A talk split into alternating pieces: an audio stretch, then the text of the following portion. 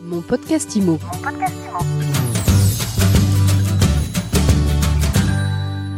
Bonjour et bienvenue dans ce nouvel épisode de mon podcast IMO. On va parler château, on va parler luxe aujourd'hui et j'ai le plaisir de recevoir Olivier de Chabot. Bonjour. Bonjour Ariane. Olivier, vous êtes directeur général du groupe Mercure. En deux mots, vous nous présentez euh, Mercure? Oui, ben Mercure, donc d'abord c'est Mercure euh, Forbes Global Property. Sorry. Yes, indeed in the text. Euh, nous sommes le spécialiste de, de la vente de propriétés et de châteaux en France depuis maintenant plus de 85 ans. Nous vendons un château sur trois en France et nous avons à peu près la moitié de l'offre dans notre portefeuille. Nous la vendons sur l'intégralité du territoire français. Comment ça se passe sur votre marché? Écoutez, moi je, je- je suis assez prudent, mais pour l'instant ça se passe plutôt bien et on est plutôt assez content. Alors nous on est sur un marché de niche, on est sur un marché très particulier parce que c'est un marché rural, que c'est un marché patrimonial, pas un marché d'accession à la propriété ou un marché de résidence principale. Donc on n'est pas impacté nous par la crise euh, du crédit, euh, étant donné que nos clients n'y ont pas recours, et nous ne sommes pas impactés sur un retournement de marché en termes de prix, étant donné que ces propriétés n'ont pas subi, comme l'a pu être le marché urbain sur certains spots, ont connu des augmentations de prix jusqu'à 50% sur les, 50 der- les- les cinq dernières années. Donc nous, on est en positif sur ce marché-là, donc on est assez, assez serein, ce qui n'est pas le cas, comme mes confrères, sur des marchés très urbains, où là, on subit euh, un retournement classique de marché après une, cinq années d'euphorie, les arbres montant pas au ciel. Euh, voilà, ça se...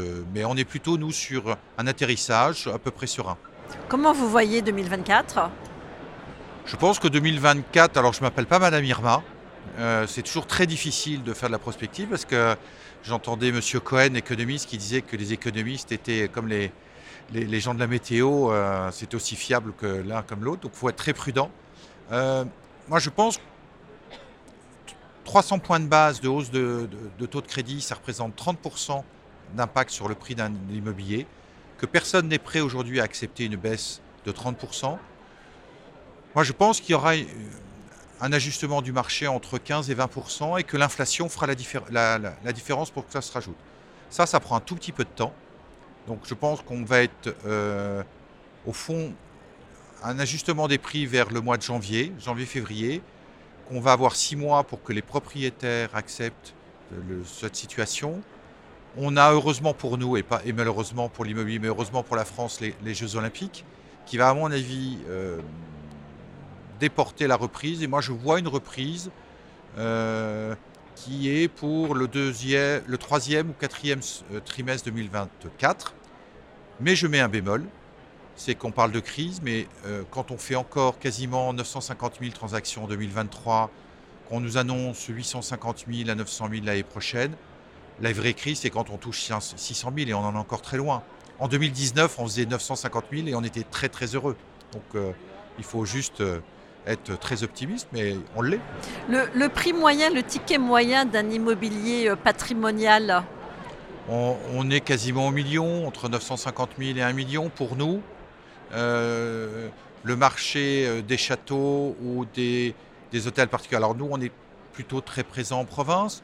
1 million, il faut ramener quand même à une transaction moyenne, un appartement de 140 000 euros, une maison de 150 000 euros, donc on est autour du million.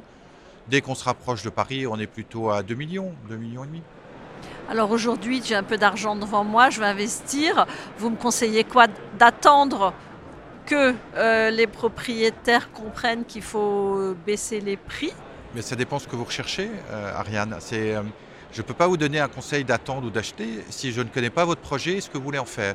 Si c'est une résidence secondaire, si c'est une, une maison familiale, une maison de famille, euh, si c'est pour faire de l'investissement locatif, c'est absolument pas les, les- les- les mêmes projets.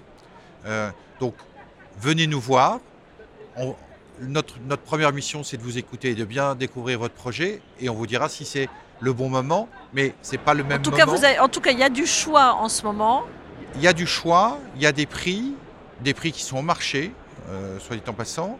Vous avez des produits euh, qui sont d'excellentes factures et qui euh, euh, trouvent preneur. Nous, aujourd'hui, on a un rythme moins de visites, mais de belles visites qui se concrétisent.